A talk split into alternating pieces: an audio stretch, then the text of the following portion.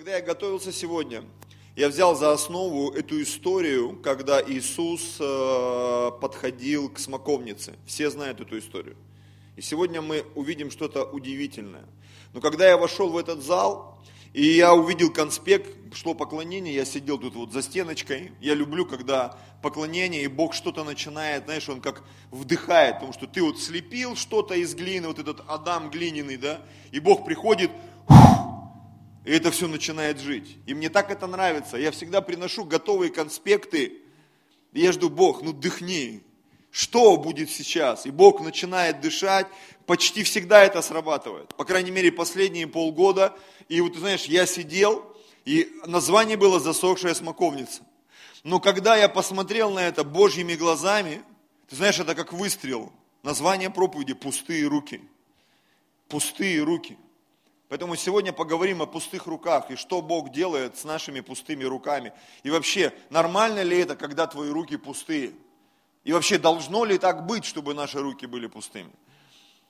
Потому что Бог, Он хочет, чтобы мы были богатыми на всякое доброе дело. Он хочет, Он желает, чтобы мы были богатыми на всякое доброе дело. А это уже подводит нас к тому, в начале, в самом начале проповеди, что наши руки никогда не должны быть пустыми. Это, в принципе, неестественно. На самом деле, потому что как только ты опустошаешься, Бог мгновенно наполняет тебя для того, чтобы ты был такой трубой благословения. Аллилуйя. Чтобы ты был раздавателем, чтобы ты был сеятелем. Аллилуйя. Чтобы ты был бесконечным, бездонным, без, там, без, без ограничений. Бог хочет, чтобы мы были такими. Давайте совсем с этим сегодня постараемся разобраться. Итак, э, тема моей проповеди «Пустые руки». Ну, можно там внизу подписать религиозное название «Засохшая смоковница», для верующих засохшая, для всех остальных пустые руки. Матфея 21 глава с 18 по 22 стих. Поутру же, возвращаясь в город, он взалкал.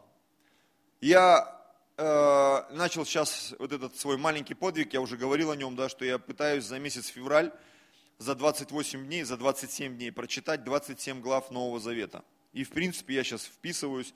Сегодня вот у меня э, второе послание Иоанна, там две главы, так смешно. Ну это одна страничка. Ты прочитал, и ты вроде как бы почитал Библию. Но для меня это я не почитал. Я даже напрячься не успел, понимаете? Потому что одна страничка, когда ты читаешь 30-60 страниц в день, как минимум. И, ну, я думаю, я буду придерживаться этого плана. То есть одну книгу в день. За 27 дней я прочитаю весь Новый Завет. Не было такого опыта, и вы знаете, Бог что-то делает на самом деле. Когда читаешь книгами, вот там э, Деяния, там почти 90 страниц было, за один день я читал. И так интересно, ты начинаешь что-то видеть. И вот я в какой-то момент остановился, я увидел, что когда Иисус, Он пришел в Иерусалим, в Иерусалим Он входил через Вифагию, а выходил через Вифанию. Вифагия – это город Смокв или селение Смокв, да, а Вифания это место, где растет инжир, то есть фиговые деревья. То есть там, не знаю, я еще не получил откровения, просто вам вот сыплю информацию, вы дома разберетесь с этим, я надеюсь. Вот, кто любит в этом во всем ковыряться, ему интересно, он через Смоквы зашел, через фиги вышел, что в этом такого, я пока не понял. И вот сегодня утром я размышляя над этим, я вспомню ту историю, что когда он вышел, и поутру, именно в Вифании, когда он первый раз пришел в Иерусалим, ну или уже взрослый имеется в виду, он вошел, вышел, переночевал, и вот, вот эта ситуация, а, поутру же, возвращаясь в город, он взалкал, проголодался. И увидев при дороге одну смоковницу, одну, подошел к ней и ничего не найдя на ней, кроме одних листьев, говорит ей, да не будет же впредь от тебя плода вовек. И смоковница тотчас засохла, Увидев это, ученики удивились и говорили, как это тотчас засохла смоковница. Иисус же сказал им в ответ, истина, истина, говорю вам, если будете иметь веру и не усомнитесь, не только сделайте то, что сделано со смоковницей, но если и горейся и скажете, поднимись и э, вергнись в море, будет. И все, чего не попросите в молитве с верой, получите.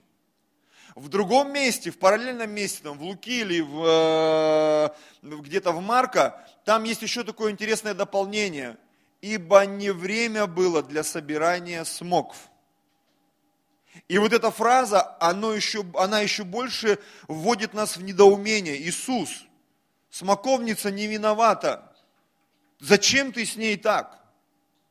Но вы знаете, когда сегодня я читал именно это место, я говорю, Господь, столько лет я читаю, что ты имел в виду, когда ты это писал? Наверняка есть какие-то откровения, и, возможно, кто-то из вас знает, больше меня слышал. Я лишь хочу поделиться тем, что Бог мне открыл сегодня. А Бог мне показал несколько историй, в которые мы сегодня с вами будем нырять. И мы кое-что увидим. Более глубокое, потому что когда ты начинаешь общаться с Богом, Бог начинает тебя вводить в подтекст.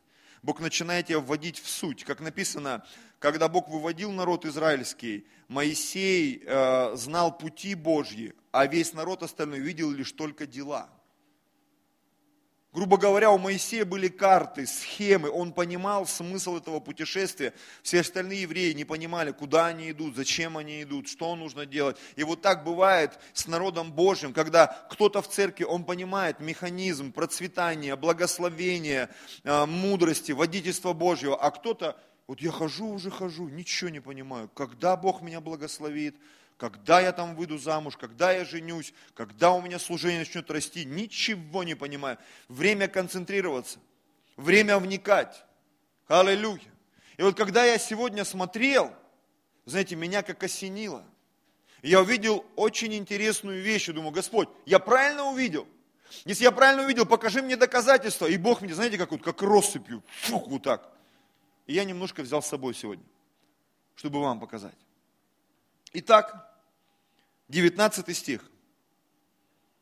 И увидев при дороге смоковницу, подошел к ней, и вот эта фраза, ничего не найдя на ней, кроме одних листьев. Как-то странно. Даже если это было не время собирания смокв, кроме листьев, на смоковнице должно было что-то быть.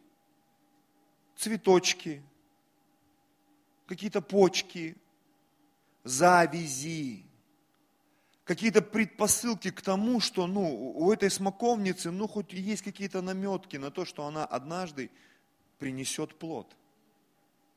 Что-то должно было быть на ней, кроме листьев, братья и сестры. И здесь так интересно, прям я не знаю почему, так, видимо, написано интересно. Ничего не найдя, Иисус подошел, и он смотрел, смотрел, смотрел. Ну где листочки, где цветочки, их можно сделать в ягодке, где завязи, можно ускорить процесс роста. Ну хоть что-то, за что зацепиться, чтобы произошло вот это чудо, умножение, ускорение, оплодотворение. Он посмотрел, ничего, ничего. Знаете, меня как осенило. Почему так часто христиане оказываются вот засохшими смоковницами? Я до церкви так крутился, где-то подворовывал, где-то там, в общем, вертелся. Мы тут недавно пересматривали фильм, этот э, служебный роман. Вот я там, как его, Новосельцев, да, этого герой. Я, в общем, занимаю деньги, говорит, в общем, выкручиваюсь, в общем, кручусь. Я думаю, о, прям как про христиан. Пришел в церковь, как жизнь. Ну, топчемся на месте, но очень энергично. В общем, выкручиваюсь, в общем, кручусь. Кручусь и выкручиваюсь, как могу.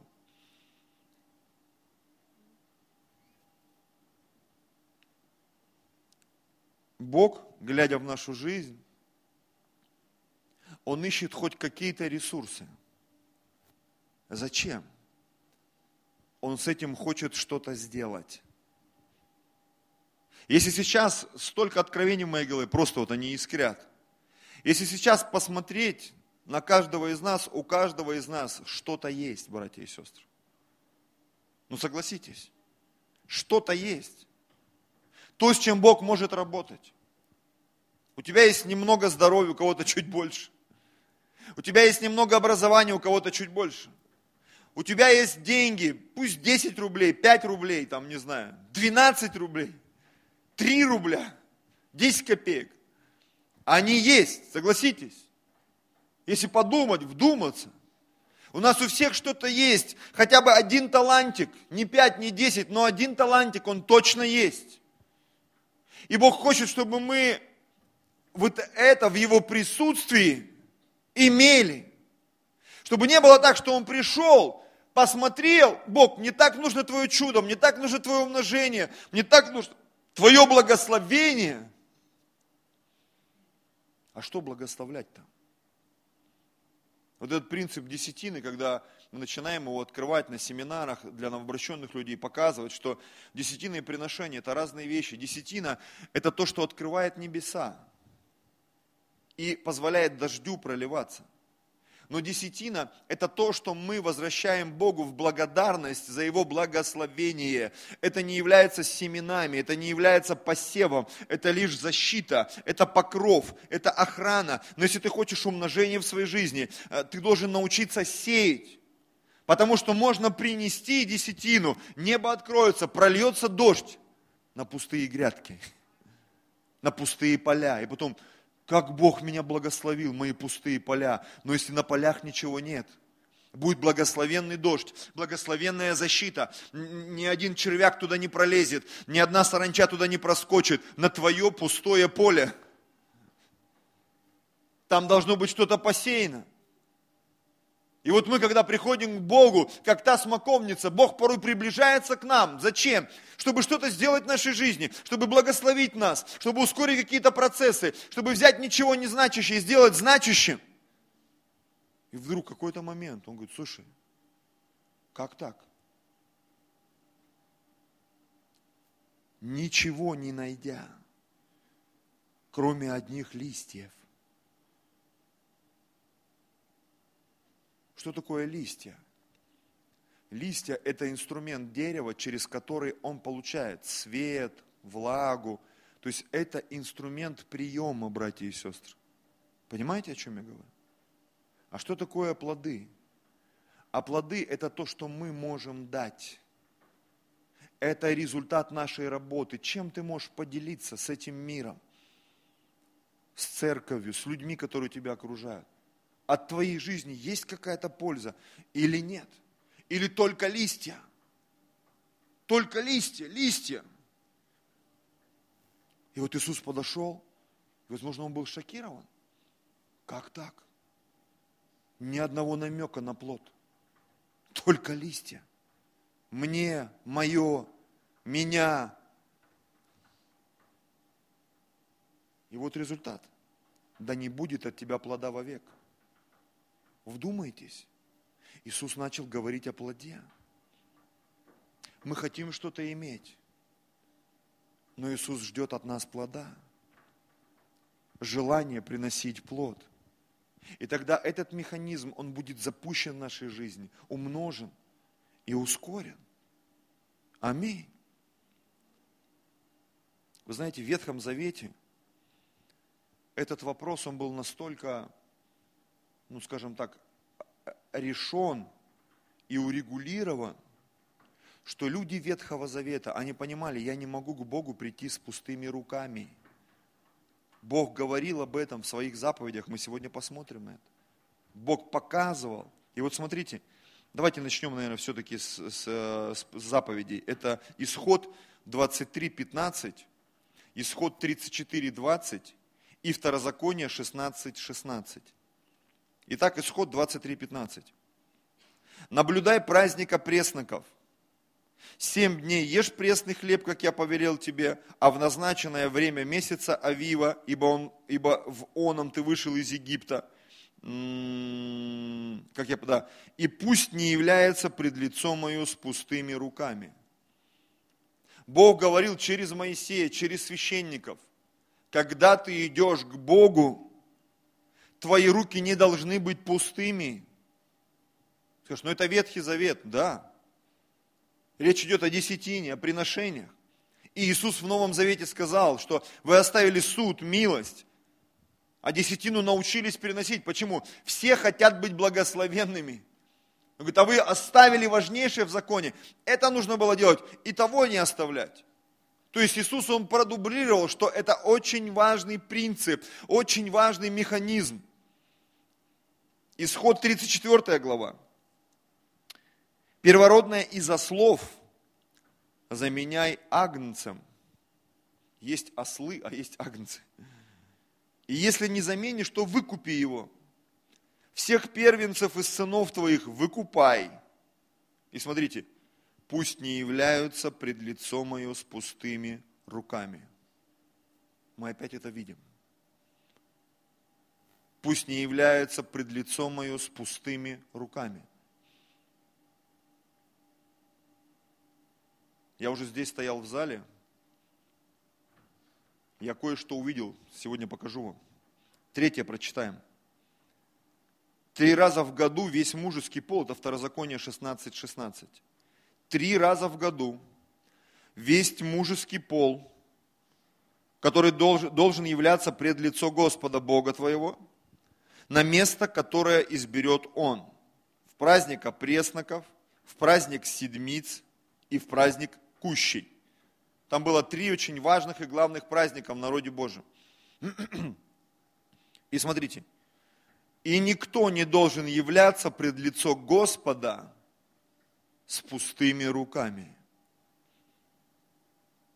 У нас второе воскресенье месяца праздник десятин, братья и сестры. Почему мы так это назвали? Потому что это время, когда мы не должны приходить с пустыми руками. Потому что всякий раз, когда мы приходим к Господу, он хочет что-то делать в нашей жизни. Аминь. Он хочет что-то творить в нашей жизни. Он хочет что-то умножать в нашей жизни. И знаете, люди того времени, они это четко и ясно понимали. Есть тому свидетельство, одна из историй. Это история про первого царя Саула. Как все начиналось? Написано, у них потерялись ослицы, и отец Саула отправил его искать этих ослиц. А это был целый Божий план, как его сделать царем. Он должен был встретиться с пророком Самуилом. Пророк Самуил должен был вылить на него рог с елеем, благословить его, провозгласить благословение помазание в его жизнь. И вот как это произошло? Первое царство, 9, 9 глава с 5 стиха. Когда они пришли в землю Цуф, Саул сказал слуге своему, который был с ним, пойдем назад, чтобы отец мой, оставив ослиц, не стал беспокоиться о нас. Но слуга сказал ему, вот в этом городе есть человек Божий, человек уважаемый. Все, что он не скажет, сбывается. Сходим теперь туда. Может быть, он укажет нам путь наш, по которому нам идти. Вы знаете, мы все в жизни попадаем в подобные ситуации, когда нам нужно водительство Божье. Ну согласитесь, неважно, богатый ты, бедный ты, одинокий, женатый, замужем, есть у тебя служение, растет оно или не растет, мы все нуждаемся в божественном вмешательстве, в божественном благословении, в божественной коррекции. И вот слуга, он ему дает подсказку, знаешь, это такой некий прообраз Духа Святого, который часто нам говорит, иди молись, иди проси у Господа, и Бог тебе покажет, Отец тебе даст э, цель, направление, Он тебя поднимет, Он совершит чудо в твоей жизни. И сказал Саул слуге своему, вот мы пойдем, а что мы принесем тому человеку?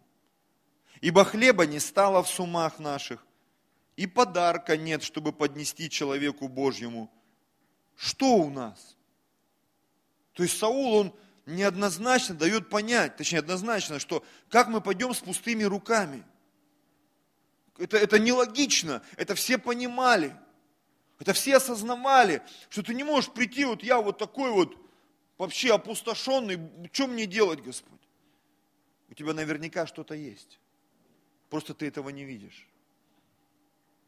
И мы сегодня будем эти истории копаться в них, смотреть, как это все происходило. И опять отвечал слуга Саулу и сказал, вот в руке моей четверть сикля серебра.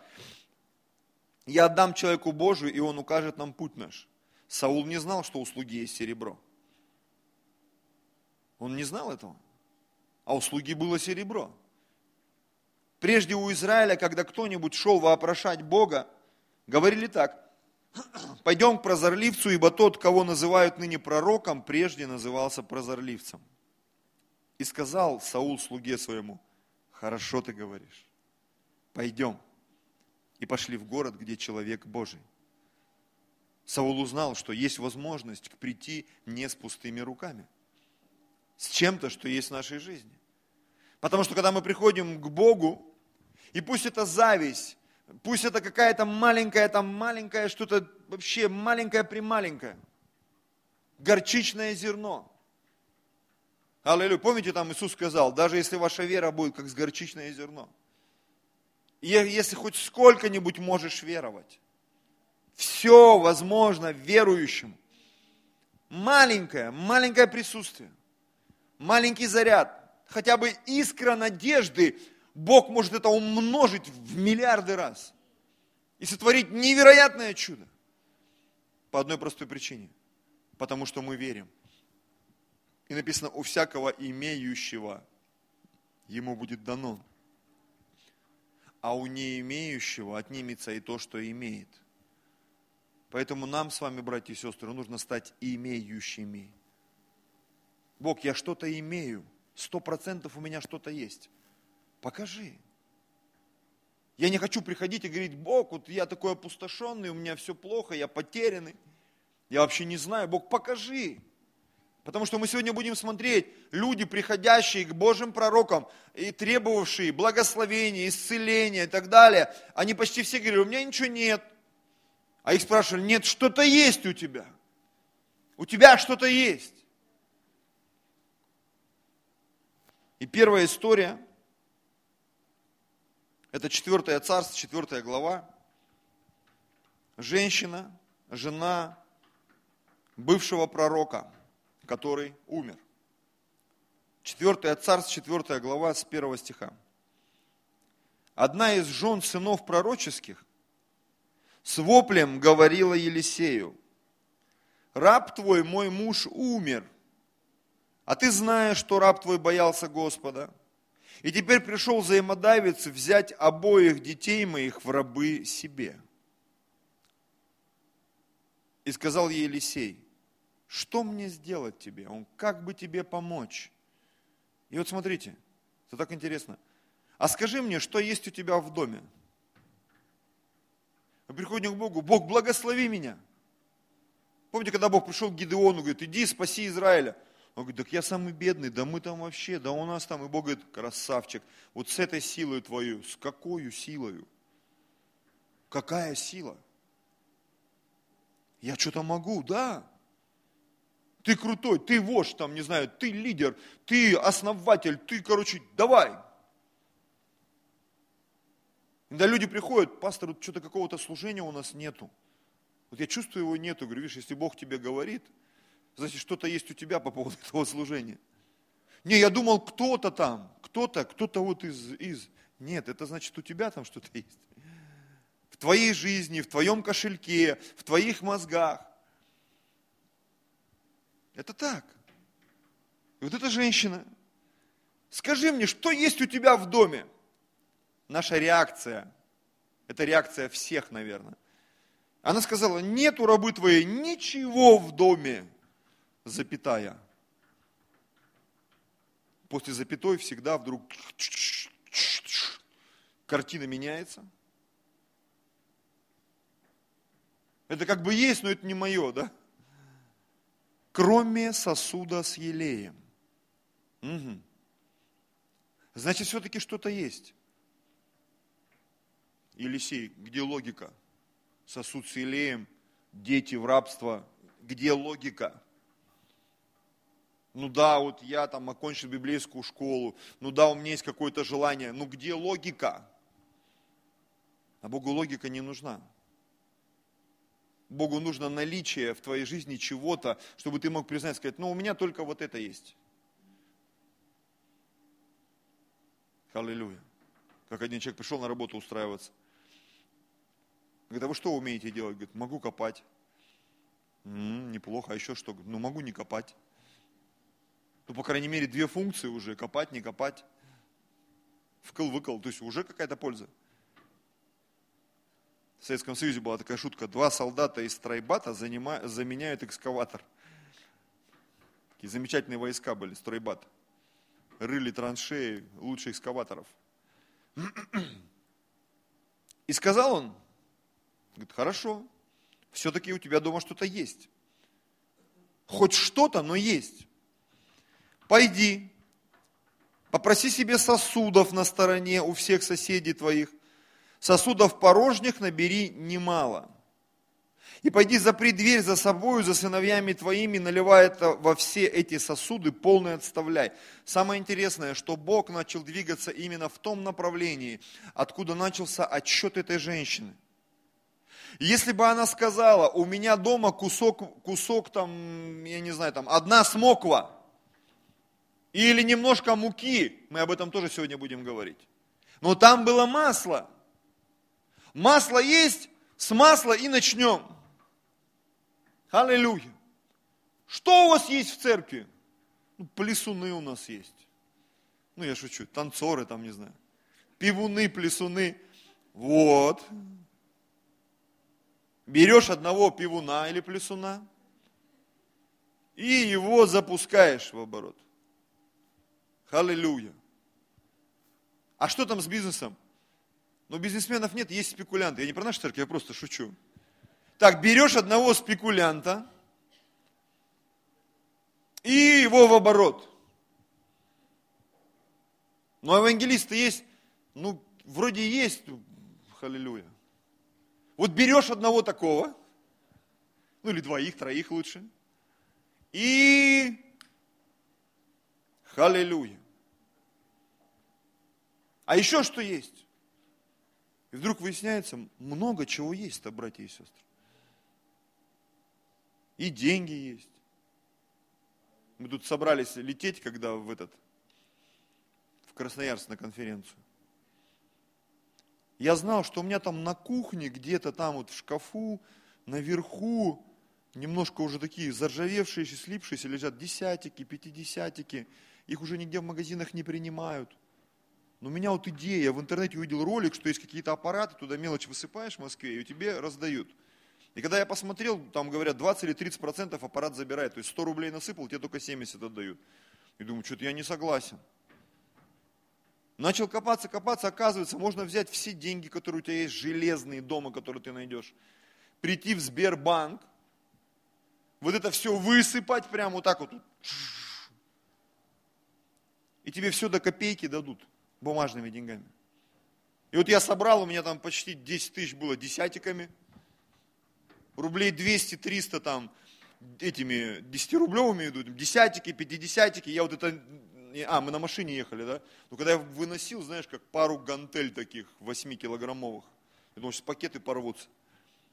Пришел, высыпал, аллилуйя. Две трети билета были оплачены вот с этих железных денег. Верою я вдруг понял, оказывается, у меня есть дома деньги. Просто они где-то вот в каких-то банках, там, там все насыпано, засыпано, пересыпано, уже слипшиеся. И я так подумал, интересно. Наверняка что-то есть в моих мозгах, в моем сердце. Какие-то способности, идеи.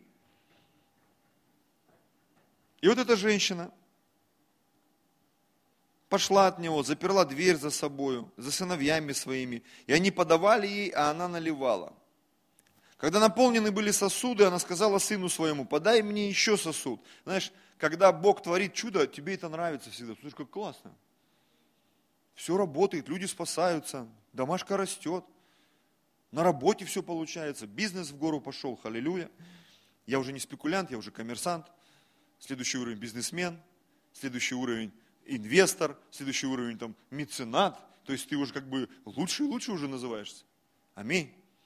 Из секты уже в церковь превращаемся, из церкви уже в народ Божий, из народа Божьего там в царственное священство. Потому что когда ты вначале себе царственное священство называют, на тебя смотрят, кто ты, кто ты, скажи еще раз.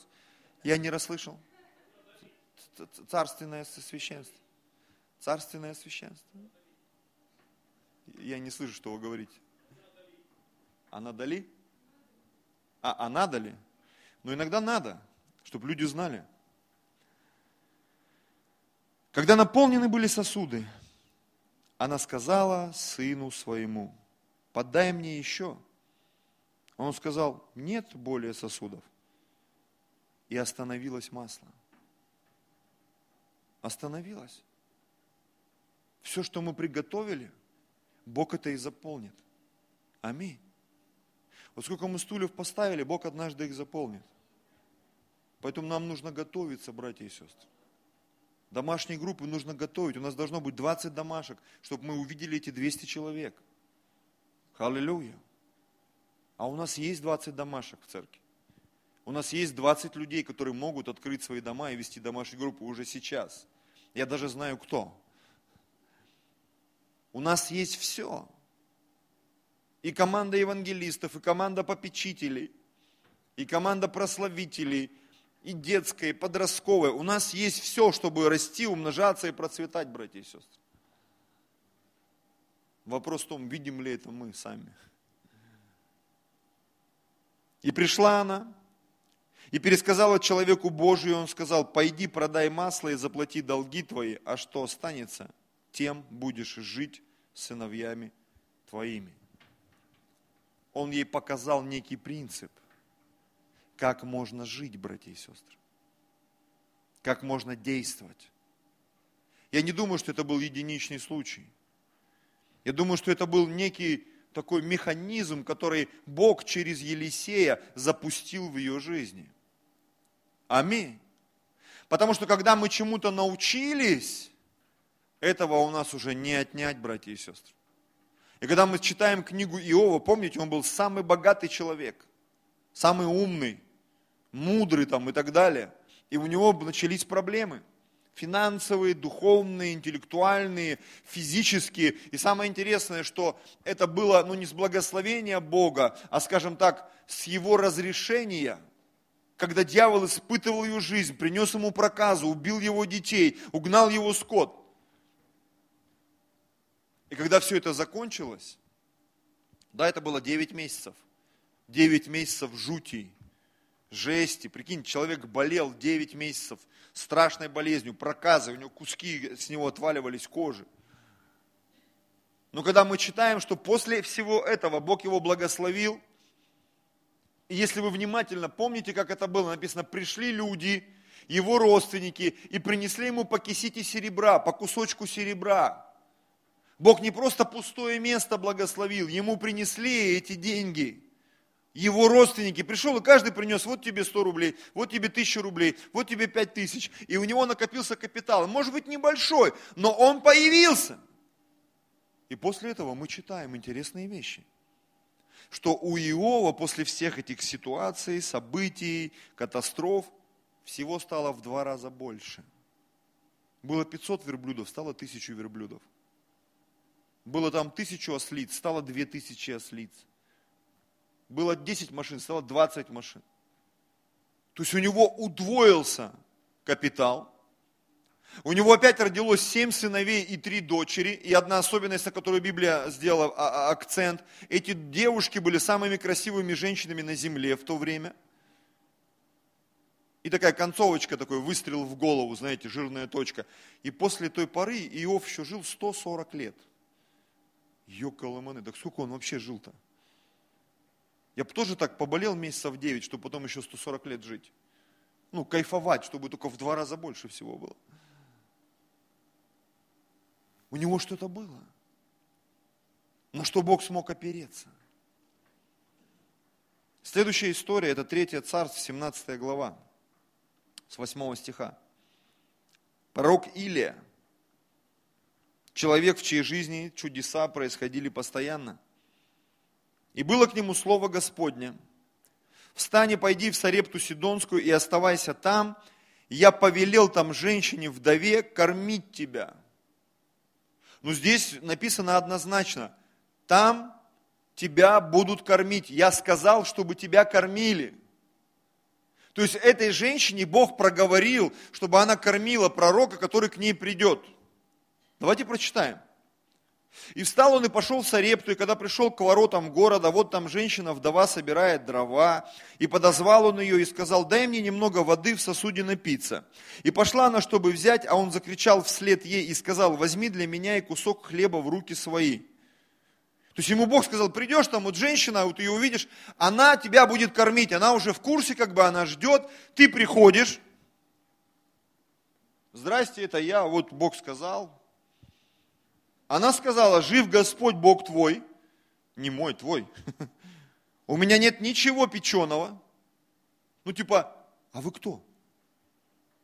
Или, ну я, я поняла, и что дальше? А вам разве не звонили? Нет. Как нет? Должны были позвонить, я приду, как бы, ну там, хотя бы шаурма там как-то. И женщина, у меня ничего нет печеного. Только есть горсть муки в катке, немного масла в кувшине. Но только это не для вас. Вот я наберу полина два дров и пойду и приготовлю это для себя и для сына своего. Мы съедим это и умрем. У нас сегодня э, прощальный ужин. Типа, вы кто? Знаешь, так бывает. Ну, Бог все сказал кому-то, а человек, типа, я не слышал. Как не слышал? На служении же проповедовали. Что-то я не помню такого. Ну, в Библии же написано. Не читал. Ты ему показываешь, я думал, это вообще про другое. Нет, это про это. И сказал ей Илия, не бойся, пойди сделай то, что ты сказала. Раз ты собралась помирать, да? Но прежде этого сделай небольшой преснок для меня и принеси мне, а для себя и для своего сына сделаешь после.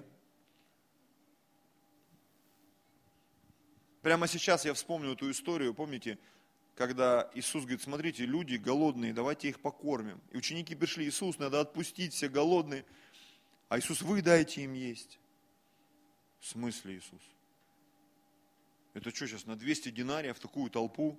А 200 динариев это ну, чуть ли не годовая зарплата. Это большие деньги.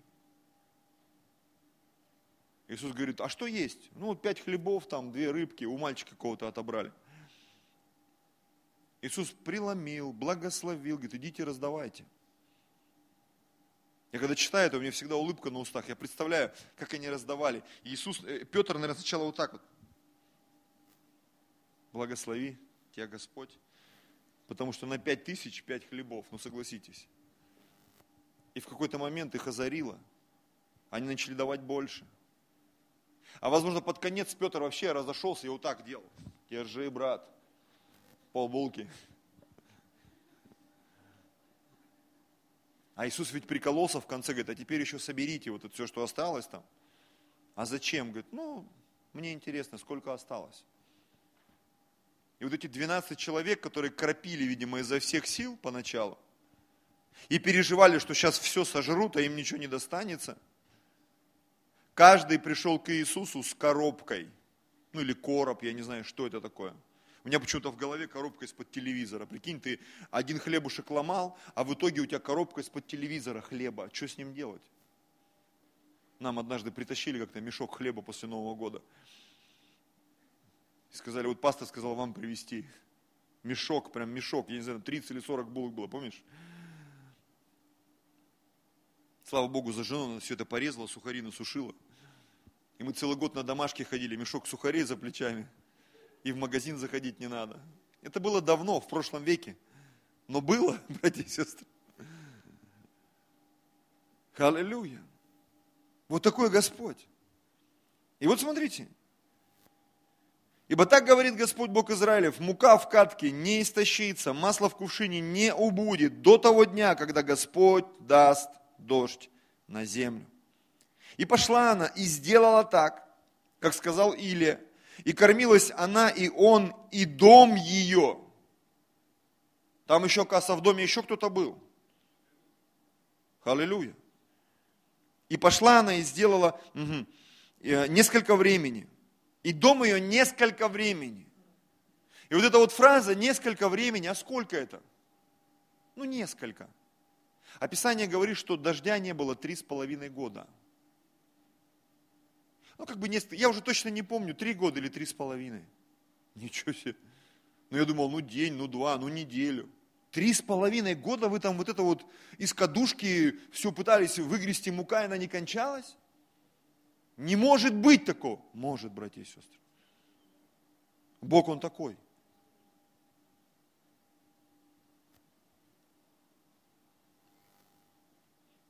Мука в катке не истощалась, масло в кувшине не убывало по слову Господа, которое Он изрек через Илию. Вы знаете, когда наши руки не пустые, даже если в них что-то незначительное, это инструмент для Господа, ресурс для чуда в твоей, в твоей жизни. Когда ты с этим соглашаешься. Когда ты говоришь, вот я Господь, возьми меня. Может быть, у меня небольшая десятина. У меня небольшие пожертвования, и я не настолько образован, но я хочу служить, я хочу что-то делать. Господь, если ты можешь, используй, и ты увидишь, как Бог начнет делать что-то невероятное через то, что есть в твоей жизни через то, что есть в твоих карманах, в твоем сердце, в твоем разуме, в твоих устах. Как те ученики, которые проповедовали, написано, все узнавали, что они были люди не книжные, простые, у них не была поставленная речь, но между тем написано, узнавали, что они были с Иисусом. Потому что точно такие же чудеса происходили.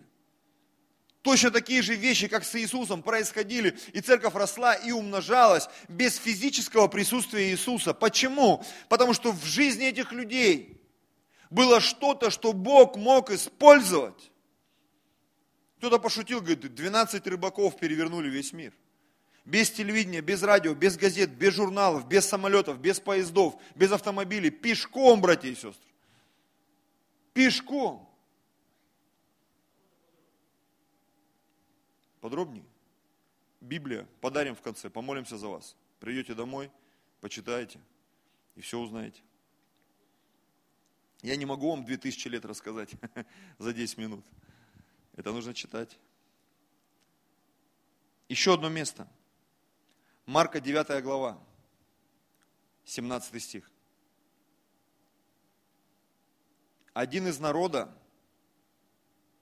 сказал в ответ, «Учитель, я привел к тебе сына моего, одержимого духом немым». Очень интересная история.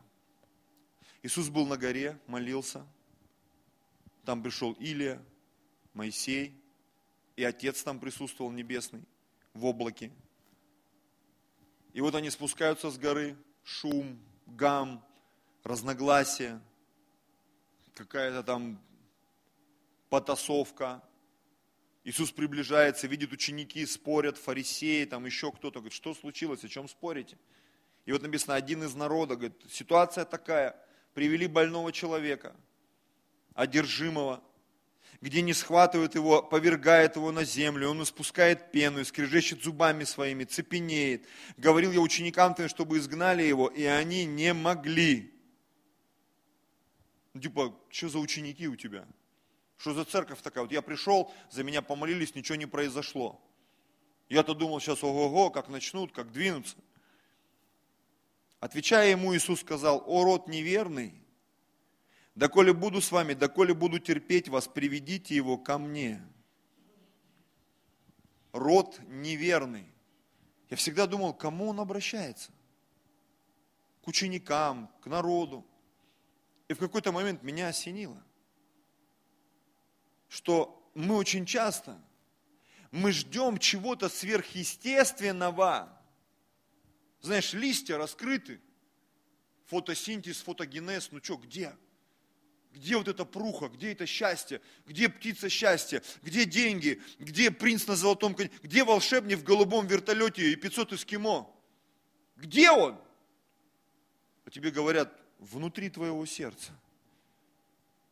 Потому что Бог работает с тем, что есть у тебя. И вот смотрите. И он говорит, приведите его ко мне. И привели его к нему, как скоро бесноватый увидел его, дух сотряс его, он упал на землю и валялся, испуская пену. И спросил Иисус отца, а как давно это сделалось с ним? Он сказал, с детства. И многократно дух бросал его в огонь и в воду, чтобы погубить его. Но если что можешь, жалься над нами и помоги нам. Знаешь, вот эта вот схема, жалься над нами и помоги нам. У меня один из фильмов есть в моей коллекции любимый «Каникулы строгого режима». Там Безруков играет, Дюжев, помните? И Безруков играет, он такого играет, там, криминалитета. Вот. И, значит, он там приходит к этому Дюжеву и говорит, помоги мне, там надо общак вытащить туда-сюда. ему этот милицейский говорит, а зачем я тебе должен помогать? Он говорит, да понимаешь, у меня мамка там больная. Он говорит, вот вы народ, блин. Постоянно на гнилуху давите. И знаешь, я заметил очень часто, особенно здесь в Москве, вот это вот, помогите. Заметили? Так много людей, которые давят на гнилуху. Я когда приехал 7 лет назад, я шел, у меня всегда сердце кровью обливалось. Блин, как много нуждающих. Где же столько денег-то дать, чтобы их всех прокормить, одеть? И за эти 7 лет я каких только схем не увидел. Бабушки в метро стоят, там 10 копеек. Думаю, как же ты стоишь 10 копейками, чтобы в метро зайти, надо 60 рублей заплатить. Чтобы зайти в метро только. И когда ты мозги включаешь, люди стоят тут на хостел собирают, видели, да, часто весной, летом, с чемоданами, красиво одеты, то еще там, кто-то вообще откровенно, мне на побухать просто на картонке написано. И вот здесь и сжалься, сжалься, ну хотя бы же с жалости. Знаете, я однажды получил это откровение, возможно, услышал от кого-то. Бог никогда не двигается нуждой. Бог реагирует на веру всегда, на веру ну так все плохо, ну я ну что-то не понимаешь, ну войди в мое положение, ну ты что не видишь, ты как мог вообще до такого состояния дойти? И вот Иисус сказал ему, если сколько-нибудь можешь веровать, все возможно верующему. Иисус искал в его сердце, в его разуме, в его жизни, говорит, ну хоть за что-то можно зацепиться. Хоть немножко ты можешь напрячься в своем сердце, в разуме, проявить инициативу, помолиться, хотя бы в церковь сходи, не знаю, там свечку поставь, ну хоть что-то начни делать по направлению, не будь таким вот апатичным. И тотчас отец отрока воскликнул со слезами, верую Господи. Почему так это воскликнул, что потом аж после этого сразу же сказал, помоги моему неверию. Я всегда, когда читаю это место, я вспоминаю, как мы с моим другом однажды пошли в спортзал. И он такой покрупнее меня. Я говорю, слушай, Евгений, говорит, надо нам форму восстанавливать. Я говорю, ну пойдем восстанавливать форму. И вот он подошел, помню, к турнику, подпрыгнул на нем и повис. Я еще сбоку так смотрю, и он так знаешь, тут все дрожит. И вот он подражал, подражал и спрыгнул. Говорит, что-то сегодня не мой день, наверное. И вот всякий раз, когда я читаю вот это место, когда Иисус говорит этому мужику, ну ты хоть как-то, хоть что-то можешь напрячь в сердце, в разуме, в мозгах. И вот он так подражал, подражал, со слезами, понял, что ничего не происходит помоги моему неверию. Господь, помоги. Иисус, видя, что сбегается народ, запретил духу нечистому, сказав ему, дух не мой и глухой, я повелеваю тебе, выйди из него и впредь не входи в него. И вскрикнув и сильно сотрясши его, вышел, и он сделался как мертвый, так что многие говорили, что он умер.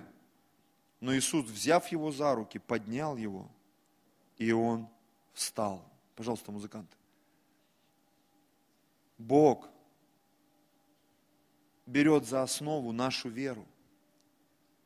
Бог берет за основу наши жертвы. Бог берет за основу наши молитвы. Бог берет за основу наше посвящение. И с этим Он творит чудеса в нашей жизни. Наши руки духовные, физические, интеллектуальные, они не должны быть пустыми, братья и сестры, когда мы приходим в Его присутствие. И подведя итог всему этому, я хочу сказать, что наши пожертвования и наши десятины, потому что сегодня мы говорим о благословении, финансово. Это то, с чем Бог работает, что Он приумножает и благословляет. И уже в самом конце, перед тем, как выходить на сцену, знаете, я вспомнил одно место, это книга Малахи, я чуть позже скажу сейчас, что когда вот эта статистика, знаете, статистика это такая штука, очень правильная наука.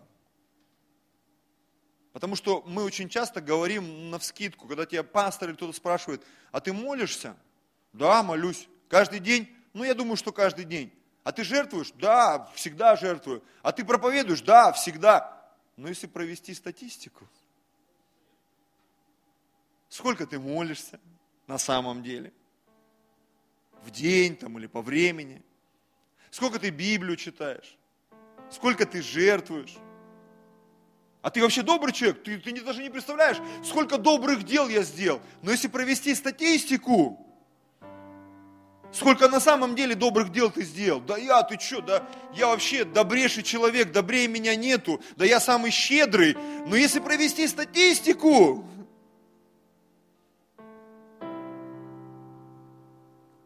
многим из нас было бы неприятно. И, возможно, мы бы сказали, я думал, я сделал намного больше.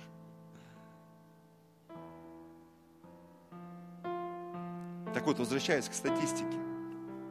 Малахия 3 глава, 8 стих. Можно ли человеку обкрадывать Бога? А вы обкрадываете меня, скажете, чем обкрадываем мы тебя? Я хочу, чтобы мы это пропустили, сделать акцент. Десятина и приношение. Это разные вещи. Это очень важные составляющие нашей жизни. Почему? Мир так устроен современный, за все отвечает серебро и золото, братья и сестры. И нам с этим вопросом нужно разобраться. И теперь смотрите, 9 стих, я сегодня это увидел, я сам обалдел. Проклятием вы прокляты, почему? Смотрите, потому что вы, и с двух сторон там аж этим дефисом выделено, весь народ. Знаешь, я когда читал, я сейчас читаю, у меня аж губы не имеют. Как так? Ну ладно, кто-то. Ну ладно, там, ну, ну 10%, там 20, ну даже 50 на 50, пусть половина. Как так, Господь? Как, как, как так? Почему в конце Ветхого Завета ты говоришь, что вы весь народ обкрадываете, весь народ, весь народ, весь народ. Проблемы были у всего народа. Почему после этого 400 лет ничего не было написано до пришествия Иисуса? Потому что состояние народа Божьего было такое, что весь народ обкрадывал Бога, весь, все люди, все, все, кто был среди народа Божьего, все, не всю десятину приносили, не жертвовали, весь народ, весь народ обкрадывал Бога. Это какая-то жесть просто. Я не знаю, я не думаю, что это какой-то словооборот библейский. Это был кошмар просто. Я никогда этого не замечал. Потому что вы кто конкретно Господь? Поконкретней, пожалуйста. Весь народ. В смысле? Ну так. В прямом, в прямом смысле весь народ. Десятый стих. Принесите все десятины в дом хранилища, чтобы и в доме моем была пища. И хотя в этом испытайте меня, говорит Господь, не открою ли для вас отверстий небесных, не изолью ли на вас благословение до избытка?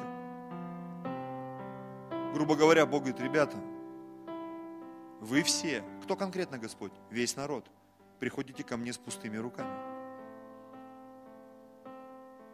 Просто представь себе. Это в Библии написано. Я не придумал.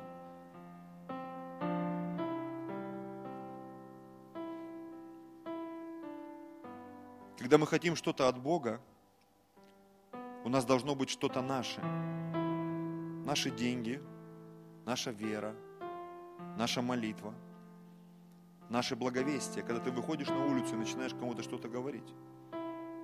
Господь, почему люди не спасаются? Потому что мы не так много проповедуем, братья и сестры. Это правда. Ну, у нас же там команда какая-то появилась евангелистов, ну и что? Никто не отменял проповедь для каждого из нас. Ну там же кто-то что-то пожертвовал на пульт, еще на что-то. Ну и что? Твою десятину никто не отменял, твое приношение никто не отменял. Возможно, мы купили бы что-то еще. У нас барабаны просто разваливаются на глазах. И много еще чего нужно сделать. чтобы наше прославление, которое нравится очень многим, кто приходит в нашу церковь, чтобы оно стало еще более помазанным, аллилуйя, и эффективным для того, чтобы открывать небо. На самом деле. Есть еще много что интересного, что хотелось бы сделать. Хотелось бы курсы проводить. И много-много-много-много-много-много-много чего. Но из-за того, что Конечно, это не весь народ, это констатация факта там, в Израиле. Знаете, что я заметил? У большинства людей проблемы с финансами. Ну согласитесь. Это вызывает недоумение. Я смотрю на церкви, не только нашу, вообще в нашем объединении в России. Так мало церквей, которые растут. Так мало людей, которые процветают. И это меня подталкивает к мысли моей проповеди сегодня, что очень часто мы приходим к Богу с пустыми руками. И такие полузасохшие смоковницы, одни листья. Иисус приходит и говорит, а да вот нам не хватает, вот мне бы немножко денег, мне бы немножко того, мне бы не... вот если бы меня влили, вот если бы меня прокачали, а сам?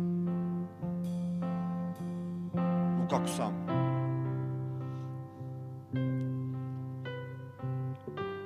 Мы строим жертвенники, а Бог приносит на них свой огонь. Не Бог строит жертвенники. Мы их строим, братья и сестры. И когда мы строим жертвенники, это говорит о том, что наши руки не пустые. Мы строим жертвенники, мы на эти жертвенники приносим жертвы, а Бог приносит свой огонь, свои ответы и свое благословение с неба. Последняя история, после которой будем молиться. Это история, когда три с половиной года не было дождя, не было воды. Был просто ужас в народе. Было развито очень много культов, как выяснилось. И когда Илия собрал народ – весь народ, то он позвал и других там служителей, в кавычках. И там их было почти тысячу человек. 400 пророков Ваала и 450 там пророков Дубравных. Он один и 850 непонятных вообще служителей, бесогонов каких-то там, поклоняющихся бесам. И он говорит, давайте вы свою жертву принесете, а я свою жертву принесу чей Бог огонь пошлет, тот Бог и крутой. И написано, те там принесли жертвы, кололи себя там, кровью истекали. С утра до обеда и до вечера. И, или аж смеяться начал, говорит, может Бог ваш спит или ушел, или не слышит, вы кричите громче. Я думаю, что там в оригинале намного все жестче было. И во время вечерней жертвы он говорит, подойдите все ко мне. Хватит уже на вот этих вот чудиков смотреть. И написано, он расколол тельца, восстановил жертвенник, положил тельца. Телец это огромный бычара. И вот этого огромного бычару его положили, рассеченного, на этот жертвенник. И потом он начал делать очень интересные вещи. Он говорит, принесите там четыре ведра воды, да? По-моему, если я не ошибаюсь. И они принесли и вылили. Он говорит, еще четыре ведра воды во время засухи и еще 4 ведра воды, 12 ведер воды. Я представляю, во время засухи эта вода, она стоила, не знаю, там, на, на, на вес золота. Три года с половиной не было дождя. Его могли там разорвать, этого Илью. Ты что творишь вообще? И написано, вода покрыла жертву, заполнила ров. Все было, вода в воде.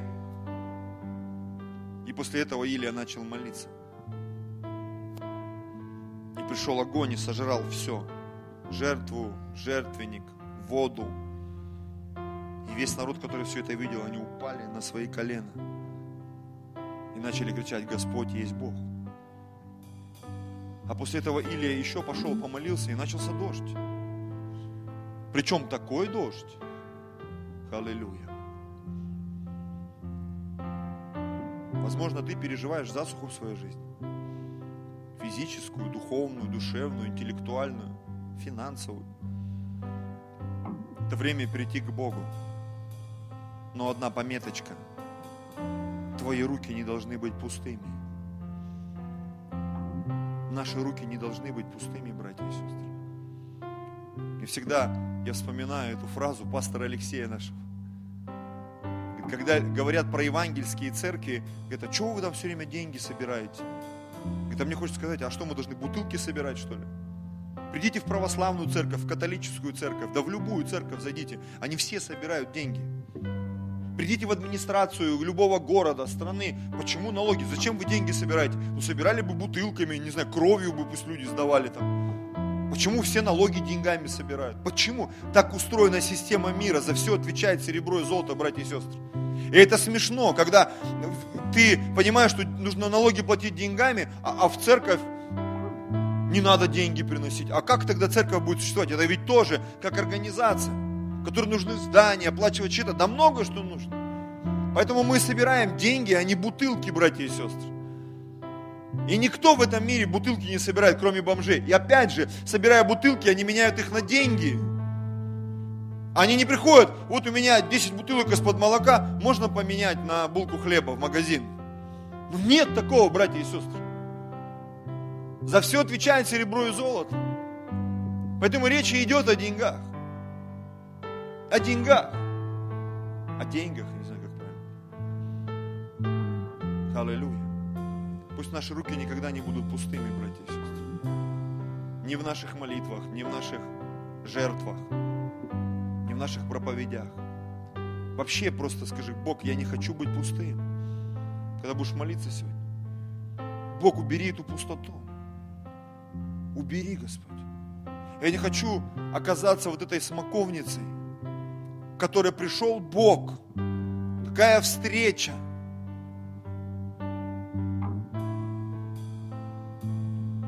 Аллилуйя.